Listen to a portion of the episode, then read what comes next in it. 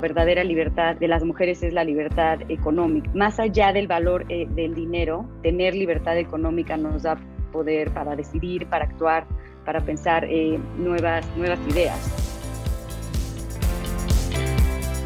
Mujeres y dinero con Gabriela Huerta. Hola, ¿qué tal? Yo soy Gabriela Huerta y en este episodio de Mujeres y Dinero me acompaña Maribel Quiroga, exdirectora institucional de Lala, así como exdirectora general de Cerveceros de México y autora de El turno es nuestro, un libro increíble con las experiencias de 15 mujeres con historias que tienen que oír Claro, es la de Maribel y otras 14 personalidades de hoy en día que vienen de distintos sectores y con consejos que te ayudan prácticamente en todas las áreas de la vida. Maribel, bienvenida y gracias por acompañarnos. Muchas gracias, Gabriela. Me da mucho gusto estar aquí contigo. El gusto es nuestro. Quisiera empezar, platicar un poco de Kamala Harris, está muy en boga últimamente y ella dice que su madre siempre le dijo que probablemente sería la primera en hacer muchas cosas pero que se tenía que asegurar de no ser la última. Tú has roto muchos, sí, has roto muchos paradigmas y tomado posiciones también muy interesantes en industrias consideradas para hombres. Y alguna vez fue que dijiste que no fue hasta que empezaste a leer sobre situaciones de género que te diste cuenta de que las cosas que te pasaban eran comunes y tenían nombres. ¿Fue por eso que te decidiste escribir o cómo fue que nació la, la iniciativa de este libro? Sí, mira, eh, yo digo que con este libro se juntaron este, el hambre y las ganas de comer, ¿no? La verdad es que yo siempre, siempre me ha gustado eh, escribir, espero que no sea eh, el, el, único libro que haga, sino que después pueda, pueda hacer algunos otros. Y pues efectivamente, como mencionas, por mi trayectoria, trayectoria profesional, ¿no? Al haber estado digamos, al frente de una industria como, como la cervecera eh, y durante muchos años que estuve en el sector eh, público, pues evidentemente vi que las oportunidades eh, que existen profesionalmente para las mujeres en México no son, no son bueno, distan mucho de estar al mismo nivel que las oportunidades que tienen los hombres. Entonces, eh, es, por eso que junto con el equipo editorial de, Grupo Planeta eh, quisimos hacer, eh, digamos, este, este libro, que, lo que buscamos es que sea una guía para cerrar la brecha de género en términos a nivel profesional de oportunidades de emprendimiento en nuestro país. Buenísimo. Y cuéntanos, ¿Cuál fue el capítulo que a ti personalmente te costó más y por qué? El capítulo que me costó más. Em, a ver, digo, primero hay que empezar diciendo que, eh, porque siempre me, como que me suelen preguntar, ¿cómo escogiste a estas 14 mujeres? Si hay tantas mujeres en México que tienen, ¿no? Evidentemente, historias de éxito o historias eh, donde han eh, roto el famoso o el llamado techo de cristal. Entonces, primero hicimos estos, digamos, el índice que comprende estos nueve, nueve capítulos, que, si, que si bien yo en consideré que cada capítulo iba a encasillar, digamos, la experiencia, por supuesto la mía, que se va entrelazando con las entrevistas eh, que tuve el honor y la oportunidad de hacer a estas 14 mujeres. La verdad es que las mujeres también van, este, tienen voz en distintos, eh, en distintos capítulos. Entonces, bueno, pues eh, si bien unas están, digamos, muy específicamente en ciertos temas, hay otras que se van, este, digamos, mezclando entre, entre los capítulos. Entonces, bueno, primero hicimos el índice, este, porque era, o sea, pensamos qué era lo que creíamos eh, o qué es lo que creemos que las lectoras, los lectores, este, les podría ayudar en un libro de este tipo y después, bueno, pues fuimos, digamos, eligiendo a las mujeres eh, sobre lo que queríamos que ellas nos pudieran contar o transmitir sobre sus experiencias eh, al respecto. Entonces, bueno, yo creo que el capítulo eh, que más, digamos, por decirlo, o sea, que más me costó eh, yo creo que tiene que ver con el capítulo número 7, que es justo el que tiene que ver con el podcast de hoy, que es eh, el tema de, mujeres y dinero, ¿no? Digo, el capítulo 7 no, no, es que me haya costado, pero digamos que fue en el que yo eh, personalmente me sentí, digamos, más débil, ¿no? Es un capítulo que habla sobre la importancia de, de manejar nuestras finanzas personales, sobre por qué es muy importante saber invertir, tener presupuestos, ponerle valor a nuestro trabajo, en fin. Eh, y la verdad es que para eso pude platicar con, con, María Arisa, ella es directora general de Vivas, y la verdad es que María pudo ahí este, explicarnos eh, muchas cosas, pero creo que ese fue, digamos, de cierta manera el, el capítulo cuyo tema me era más ajeno, porque los demás, pues digamos que un poquito tenía más, más experiencia, eh, digamos, al respecto. Eh, pero bueno, pues también es un capítulo que creo que habla de, de temas fundamentales. Eh, quizá valga la pena mencionarlo aquí, no sé tú qué pienses, Gaby. Sí, creo que es muy importante. Entonces, platícanos, una vez que lo estabas armando, que, que estabas avanzando en ello, ¿qué, ¿cuáles fueron los mayores aprendizajes que ya has aplicado a tu vida? Sí, eh, bueno, yo creo que depende, la verdad es que el otro día lo platicaba también con, con alguien, eh, es tan diverso lo que se habla en cada capítulo, ¿no? O sea, porque tiene que ver no solo con... Pero del 7. Del 7, ok, correcto. Pero bueno, nada más un, poquito, es tan diverso de lo que se habla en cada capítulo eh, que el aprendizaje es cada vez más, digamos, es distinto en cada una de las fases. Pero vamos al capítulo número 7 y te voy a decir qué es lo que me ha ayudado y un poquito platicarte eh, al respecto. Bueno, lo primero es el tema de, eh, pues, ¿no? Y lo, he repetido eh, pues muchas veces, ¿no? Que la verdadera libertad de las mujeres es la libertad económica, ¿no? Creo que eso es un, es un concepto que, que, debemos entender porque más allá del valor del dinero, o sea, el tener libertad económica nos da poder para decidir, para actuar, para pensar eh, nuevas, nuevas ideas. Eh, y, María justo me, me, dijo cuando pude platicar con ellas que, históricamente y sobre todo en México muchas veces hemos estado eh, al margen de los, de los temas eh, financieros, ¿no? las carreras de finanzas, las STEAM, que es el famosísimo acrónimo en inglés que tiene que ver con ciencia, tecnología, ingeniería y matemáticas, digamos que estas carreras no han sido tradicionalmente vinculadas eh, con la mujer. Esto está cambiando, Gabriela, yo lo he visto en, en las nuevas generaciones Creo que es muy importante eh, que, las que, las, que las chavas entiendan que existe una enorme oportunidad para ellas eh, en estos eh, sectores y bueno, pues que ahí yo creo que valiosas oportunidades que, que, hace seguramente 10 o 15 o 20 años no, no pudimos este, nosotros encontrar. Y, por ejemplo, en ese sentido, eh, cuando también pude platicar a quien seguramente conoce muy bien, que es Mercedes Palomar, fundadora de esta plataforma eh, de ley de multitask, ¿no? donde las muchísimas mujeres de diferentes generaciones, eso es muy impresionante, han podido vender sus productos y sus servicios. Eh, un poquito lo que, lo que me contaba ahí Mercedes es que a veces le quiere pagar a las mujeres o a las city managers y, y las propias mujeres ni siquiera tienen una cuenta de banco, o sea, le dan la cuenta del esposo. ¿No? Entonces, creo que existe, hace falta una enorme penetración de, educación eh, financiera a las mujeres a todas las edades. Y es algo que no nos enseñan porque, pues digamos que es una responsabilidad que sí, históricamente y culturalmente en México recae en el esposo o en el papá o en el hermano o en el novio.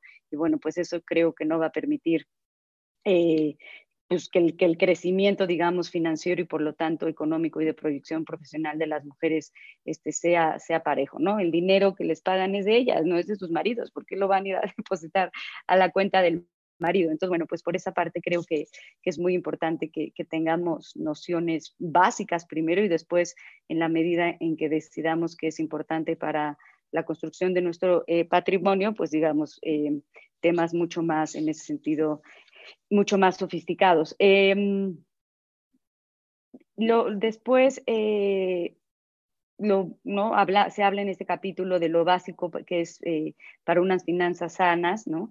Una de las mayores cualidades que tenemos eh, a veces como mujeres, digo, yo creo que esto depende mucho de la personalidad, eh, pero puede ser la prudencia, pero también como mujeres somos a veces mucho más adversas al riesgo, ¿no? Entonces creo que eh, tenemos que saber manejarnos entre el riesgo y la prudencia y saber dónde poner, digamos, nuestro dinero, no todo, por supuesto, en la misma canasta, pero entender que, que más allá de que nosotros nos asesoremos de alguien que nos guíe en finanzas o que tengamos eh, una persona que nos apoye con este tema, debemos aprender eh, los conceptos eh, principales, ¿no? Para eso, Gaby, y esto fue un tema que, me ayudó mucho, no, no lo he podido hacer, este, evidentemente, porque, bueno, pues el mundo cambió en marzo de este año y porque, pues, luego se vino el libro, pero lo, mucho lo que nos decía María es la importancia de conseguir un curso de educación financiera, ¿no? La verdad es que no hay excusas para no hacerlo, este, existen cursos gratuitos hasta muy especializados, ¿no? Eh, por, ejemplo, la Conducet este, imparte cursos de, educación financiera, tienen diplomados, tienen talleres que son gratuitos y hablan sobre los ejes básicos de finanzas, cómo, cómo, lo es el presupuesto, el ahorro, el crédito, la inversión, eh, la importancia de los seguros, eh, por qué tenemos que estar preparadas financieramente este, para el retiro. Bansefi también tiene cursos gratuitos eh, de educación financiera tienen incluso un portal que se llama Finanzas para Todos, seguramente tú lo conoces eh, muy bien, y ofrecen asignaturas eh, en línea tanto a nivel básico como intermedio y, avanzado. Muchos bancos están poniendo a disposición de sus clientes eh, cursos que tiene la ABM, la Asociación de Bancos eh, de México, y bueno, pues también siempre vale la pena, ahorita no se puede por obvias razones, por la circunstancia de la pandemia, pero bueno, siempre estar atento a los cursos y los talleres que imparte el MIDE, el Museo Interactivo de Economía, es por supuesto eh, muy buena idea. La Escuela Bancaria y Comercial, la Bolsa Mexicana de, de Valores, incluso el propio SAT tienen pláticas, eh, talleres y conferencias para que tengamos eh, mejor comprensión de, temas bursátiles, de temas eh, fiscales y de temas de finanzas personales y empresariales. Sí, de que hay oferta en montones y muchísimas cosas en línea que podemos encontrar en bancos, casas de bolsas para aprender desde casa y aprovechando esta pandemia reinventarnos un poquito. Exactamente en tu caso personal, a la hora de estar haciendo la investigación y la preparación para el libro, ¿qué cosa cambió en tu forma de ver el dinero y de administrar el dinero? O sea, ¿hubo algo que María u otra de tus entrevistadas te haya enseñado y que hayas aplicado desde entonces? Sí, por supuesto. O sea, por un lado, el hecho de, eh, bueno, pues que, lo, que tenemos que tener siempre eh, muy claro este equilibrio entre eh, los ingresos y los, y los egresos que tenemos, ¿no? Que las deudas deben considerarse, digamos, como parte de los egresos eh, principales. Eso me acuerdo que María me lo dejó como muy claro. Y a nivel personal, dos cosas, ¿no? El siempre tener controlados las deudas en las tarjetas de crédito, por eso a veces pagar en efectivo algunas cosas puede ser una, una buena idea porque, te, digamos, te das cuenta y si no tienes que tener siempre tus tarjetas de crédito al día, la verdad es que yo eh, he tenido diferentes épocas, siempre he tratado de ser, digamos, como muy responsable, eh, pero es algo que si no pago a nivel, o sea, si no pago el día que tengo que pagar lo que tengo que pagar, me quita el sueño. Entonces creo que en ese sentido eh, tenemos que estar muy, muy conscientes y después la, la, importancia de, de, tener a una persona, alguien contable, un, un contador que, que, me ayude con mis temas fiscales es algo que siempre, siempre me ha ayudado muchísimo a mí para tener eh, en orden. Y, justamente eh, lo, que aprendí es que el tema de las finanzas personales, como muchas otras cosas en la vida, eh, es un tema de orden. Entonces, si tú tienes ordenado eso, pues es, como tomar las decisiones correctas en diferentes circunstancias. Las decisiones correctas te va, te va dando paz incluso en momentos de crisis entonces, bueno, pues el tener orden en tus finanzas eh, personales, el tener orden en un presupuesto, si manejas eh, una empresa o si manejas un, área y, y, esa área tiene un presupuesto, pues es algo que te va a permitir alcanzar, digamos, un nivel distinto para tus proyectos por un lado y por otro lado no estar perdiendo tiempo, energía, este, literalmente esfuerzo en temas contables o presupuestales que si tienes un orden y un buen equipo o una buena persona que te, que te ayude a ejecutar acciones, va a ser, eh, digamos, se van a llevar de manera mucho más eh, natural y, valga la redundancia, ordenada orden y disciplina, dos temas que te dan muchísima libertad en parte del dinero y en todos los aspectos de la vida. Ahora, otro tema que recurre muchísimo en, las situaciones de mujeres es el síndrome, síndrome del impostor. Tienes todo un capítulo dedicado a esto. Platícanos brevemente cómo podemos deshacernos de ese sentir de, híjole, no sé qué estoy haciendo aquí.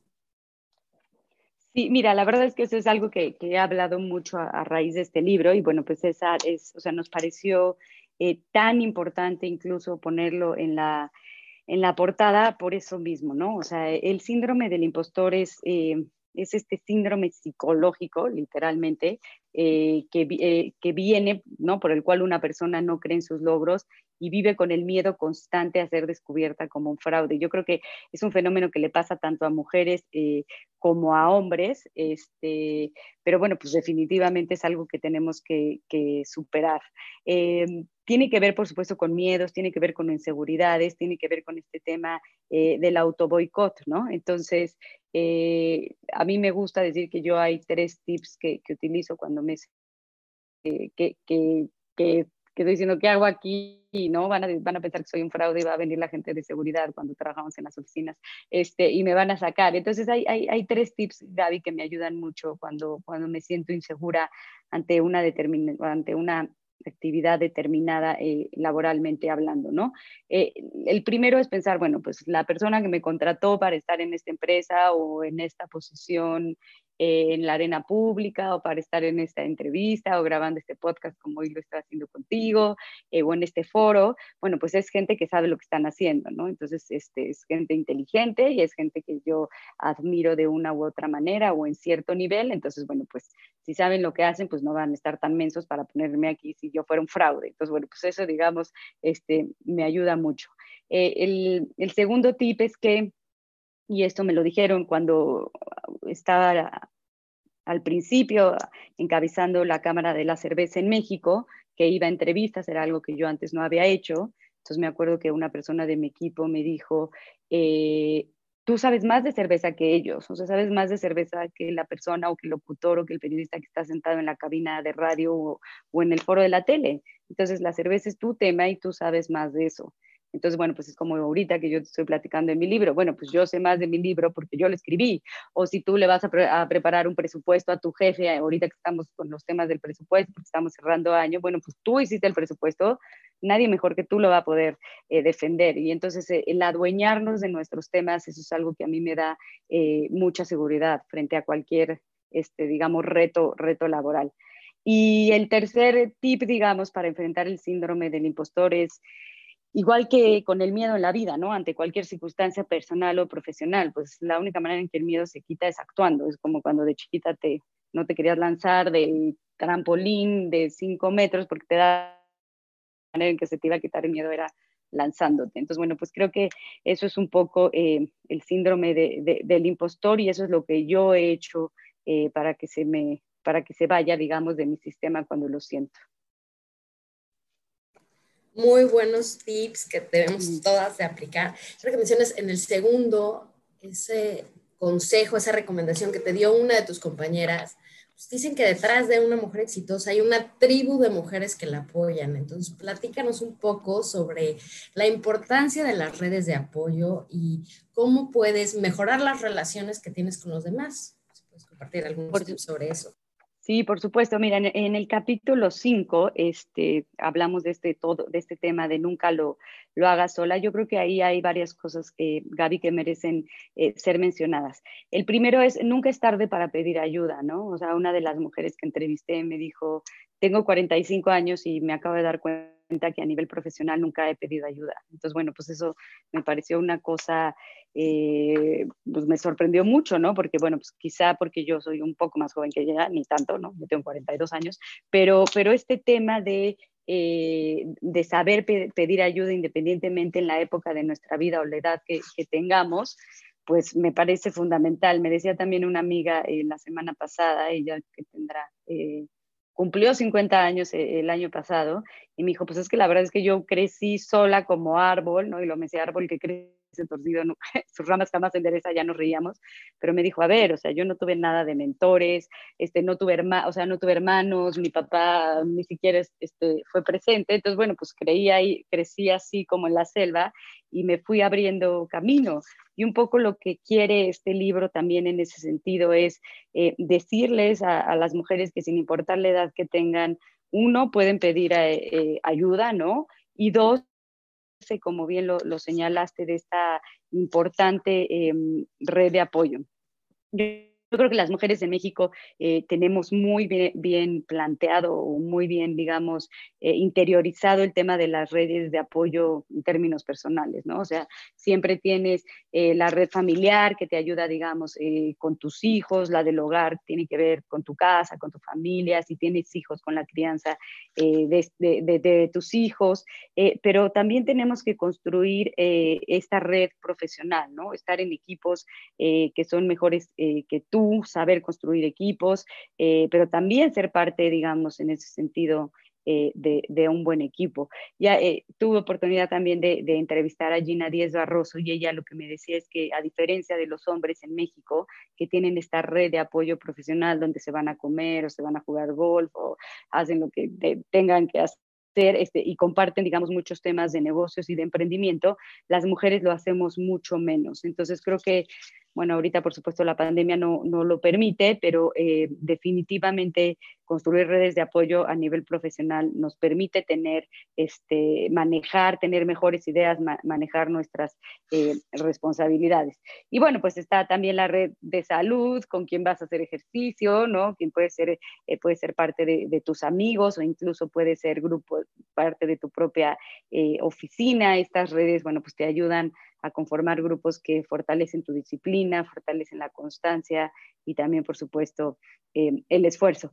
Para mí es muy importante tener, digamos, este, una red intelectual, no sé si llamarla red, pero es toda esta gente con la que puedo platicar eh, sobre libros o, sobre diferentes eh, artículos o lo que está pasando, digamos, en el mundo o en el país en términos políticos y mediáticos, digamos, con quien comento el punto este, todos los días sobre lo que pasa, este, aunque sea por, WhatsApp. Y pues por supuesto la red, la red social, que son tus amigos, que es gente eh, que te hace literalmente la vida más, eh, más alegre, ¿no? Entonces, bueno, pues definitivamente no podemos hacerlo solas, yo creo que nadie puede, pero eh, yo creo que a nivel personal y profesional, si tienes retos importantes en cualquiera de estos dos frentes, pues hacerlo solas no, no, no es la manera.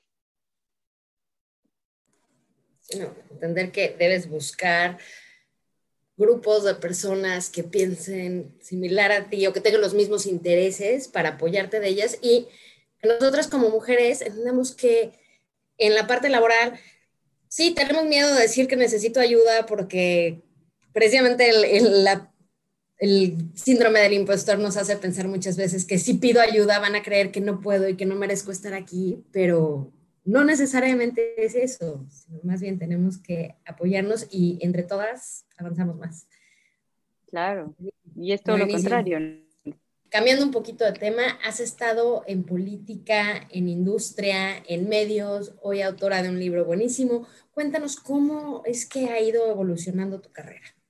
Sí, eh, bueno, eh, efectivamente, como dices, estuve mucho tiempo trabajando en el, en el sector público. Yo creo que trabajar en el sector público, digamos, es una, es una escuela increíble, ¿no? Yo siempre decía que estar un año en el sector público era como estar cinco años, digo, dependiendo de dónde estuvieras, pero era como estar cinco años en términos de aprendizaje eh, en cualquier otro lugar. Entonces, bueno, pues yo siempre tuve este tema de, pasión por, por, el país, ¿no? Y, de, de, cómo tener un impacto a través de, pues de decisiones que tomaban personas con las que yo trabajaba y que, y que bueno, pues que se tomaban por, por un mejor país. Entonces creo que esa parte la tiene el sector público. Eh, creo que es, permite tener injerencia a, escalas enormes y bueno, pues eso te permite cambiar muchas veces realidades y mejorar la vida de, de, los, de los demás. Y luego, bueno, pues este, después estuve en una consultoría, digamos que ahí lo que aprendí es lo, que da la consultoría o digamos las agencias eh, que manejan temas con, con distintos clientes, pues es que te permite aprender de muchos temas este, al mismo tiempo, ¿no? Entonces, bueno, pues tienes un cliente que es ferrocarrilero, pero tienes otro cliente que es de transportes, pero otro que es eh, de la industria de bebidas eh, y alimentos. Entonces, bueno, la, la, consultoría te permite, digamos, aprender un poquito eh, de cada industria, de cada sector, y yo creo que eso, bueno, pues no puede más que enriquecer. Tu, tu, tarea profesional o, o, incluso la visión que tienes del mundo. Y después estuve en la, en la Cámara de la Cerveza, donde, bueno, pues adquirí muchas herramientas, donde aprendí a negociar entre los diferentes afiliados que tenía em, que estaban eh, en la Cámara, donde supe construir eh, un, buen equipo. Este también, pues por supuesto, fue, una, fue un trabajo muy divertido por el propio tema de, eh, de la cerveza, pero sobre todo pude, digamos, entender cómo funcionaba el sector industrial en México y bueno, pues eso me permitió tener un entendimiento completamente distinto del que yo tenía sobre la dinámica eh, económica del país. Y después, bueno, me fui a la Fundación Lala, donde estuve, digamos, en el tema este, mucho más social. Eh, fue un trabajo en el que si bien estuve poco tiempo, eh, me recordó, pues, por un lado, la importancia de, de, adentrarse en un México que, pues que está en muchos sentidos este, muy desfasado de, de, otros Méxicos que viven una realidad y un dinamismo económico. Entonces, bueno, en ese sentido creo que me sensibilizó muchísimo de, de, lo que hace falta eh, en este país, de las desigualdades tremendas que existen.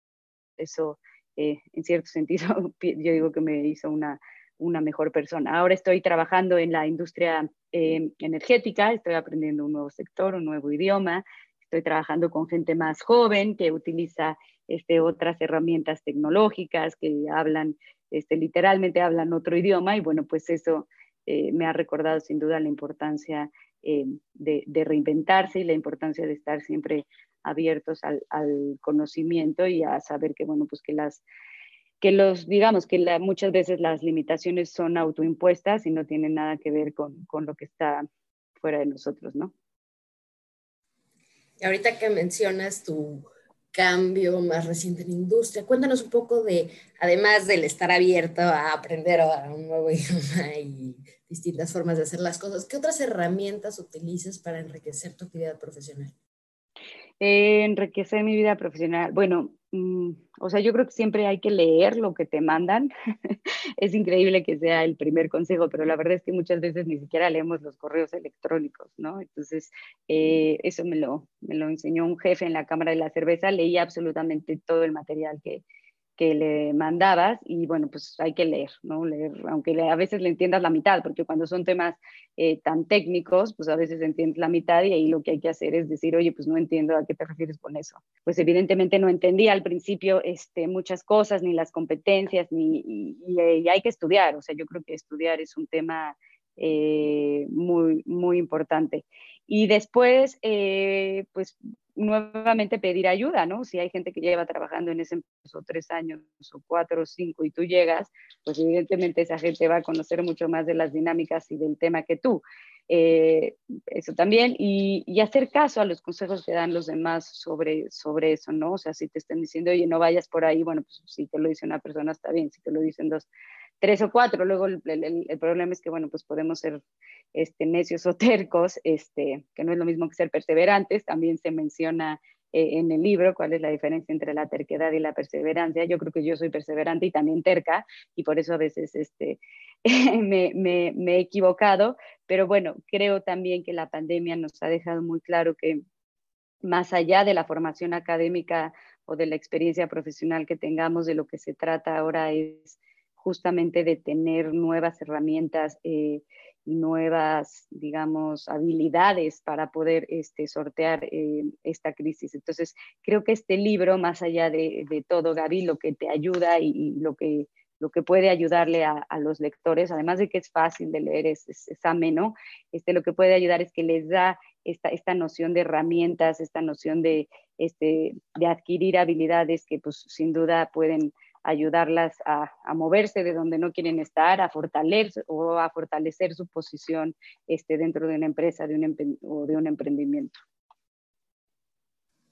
Totalmente de acuerdo y moviéndonos a otro tema que haces en el libro sobre la importancia de la autopromoción y de hacer valer tu voz. En las juntas del Concamín eras una de dos mujeres. Es correcto.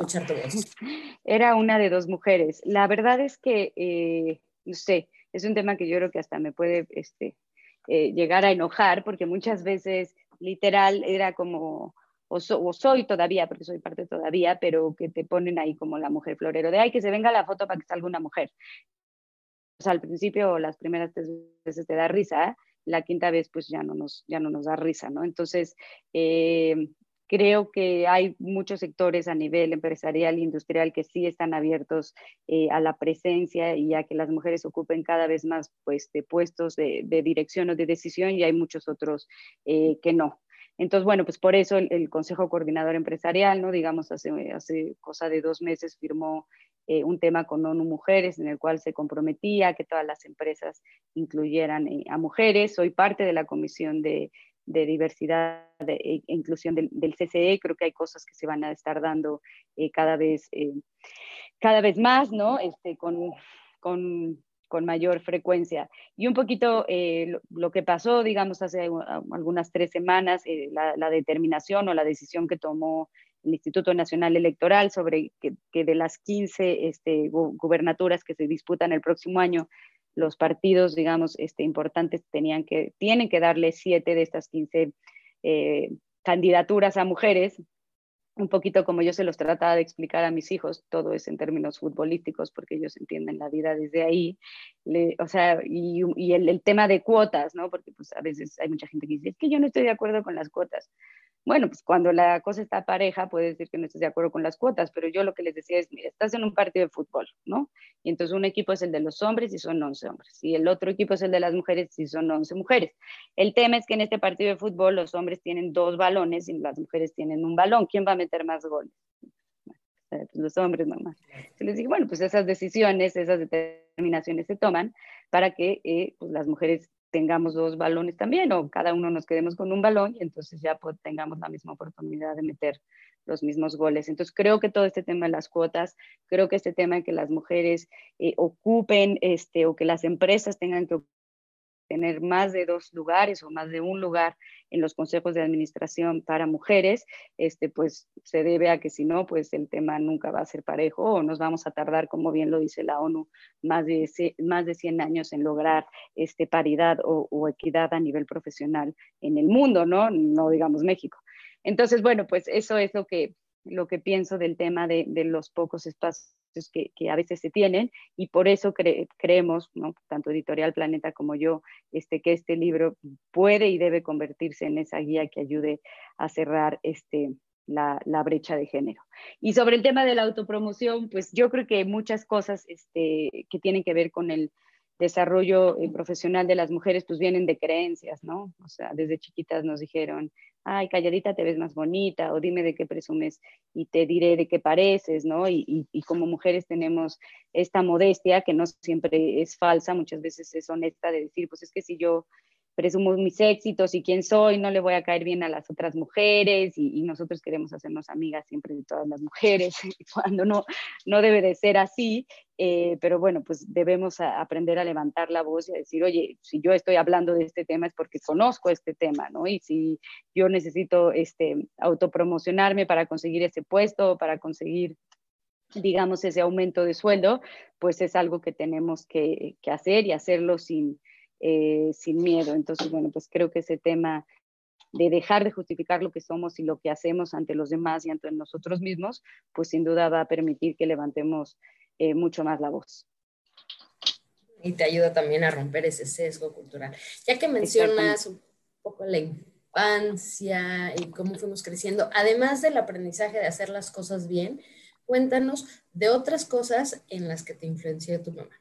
Mi mamá, Uy, en todo. mi mamá es, mi mamá, mi mamá tiene una inteligencia emocional este, sobresaliente, tuvo, seis, tuvo seis hijos, entonces bueno, pues eso este, la, ha transformado, digamos, en una mujer que, que no se enclocha, ¿no? Con los temas eh, emocionales, te dice las cosas una vez y luego, bueno, pues se echa un poco eh, para atrás, es, es, muy respetuosa. Eh, y bueno, pues mi mamá definitivamente en ese sentido, digamos, es como eh, digamos, como el foco o como la guía a nivel emocional de lo que, de, la persona que a mí me gustaría eh, ser, ¿no? Este, fue una mujer siempre muy, muy estudiosa, este, trabajó este, bastante, bastantes años, pero bueno, pues digamos en ese sentido, eh, pues mi mamá es, digamos, en términos profesionales es un tema de, de, de mucho trabajo, de mucho esfuerzo y también de decir, bueno, pues hay cosas por las que vale la pena eh, liberar batallas y hay batallas que ni siquiera vale la pena ser, y ser libradas, ¿no? Eso por un lado, mucho la importancia, este, digamos, de, de la familia, ¿no? De, de, permanecer unidos, de apoyarnos, de las cosas que son en ese sentido importantes y pues sí, a no dejarme, a levantar la voz, a decir no estoy de acuerdo, este, a dar un manotazo en la mesa si, si hace falta eh, y pues a nunca permitir que pasen eh, por encima de mí por falta de carácter o por miedo, ¿no? Creo que en ese sentido ella, este, pues sí, fue la primera que me empujó siempre. Y ahora tú como mamá, además de analogías con partidos de fútbol, ¿cómo haces para criar a hombres del futuro? Pues sí, este, la verdad es que es, eh, ¿no? lo, lo, platicaba el otro día en, un podcast que tuve eh, con, Enrique Perret de la Mexico US Foundation.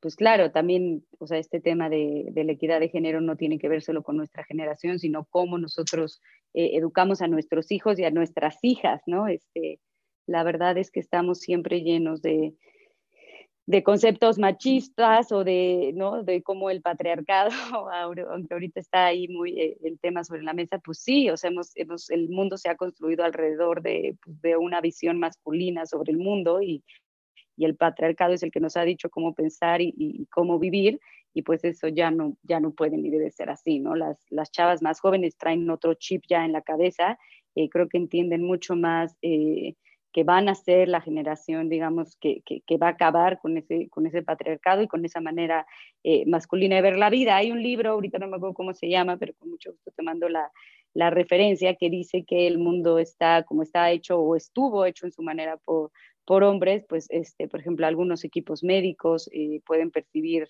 no el cáncer de mama, pero sí otros tipos de cáncer, eh, digamos, bajo un parámetro este, de un hombre, ¿no? Los aires acondicionados de las oficinas, pues siempre están para la temperatura de un hombre, no de una mujer. Y así te puedo dar muchísimos eh, ejemplos. Entonces, el, el, educar a los niños es decirles, pues, ¿no? Las, las, las mujeres y los hombres tenemos los mismos derechos, las mismas obligaciones y debemos buscar un país que tenga exactamente las mismas, eh, las mismas oportunidades, ¿no? Entonces eso es, eh, eso es chistoso que, que, se esté dando, o sea, no, no es chistoso, perdóname, es, eh, o sea, no podemos permitir que crezcan con esta visión donde acepten o donde tengan frases machistas, ¿no? Como, ay, corres como niña o lloras como niña. Bueno, pues en mi caso eso está absolutamente este, eh, no, no prohibido, pero ni siquiera se les, se les ocurre, ¿no?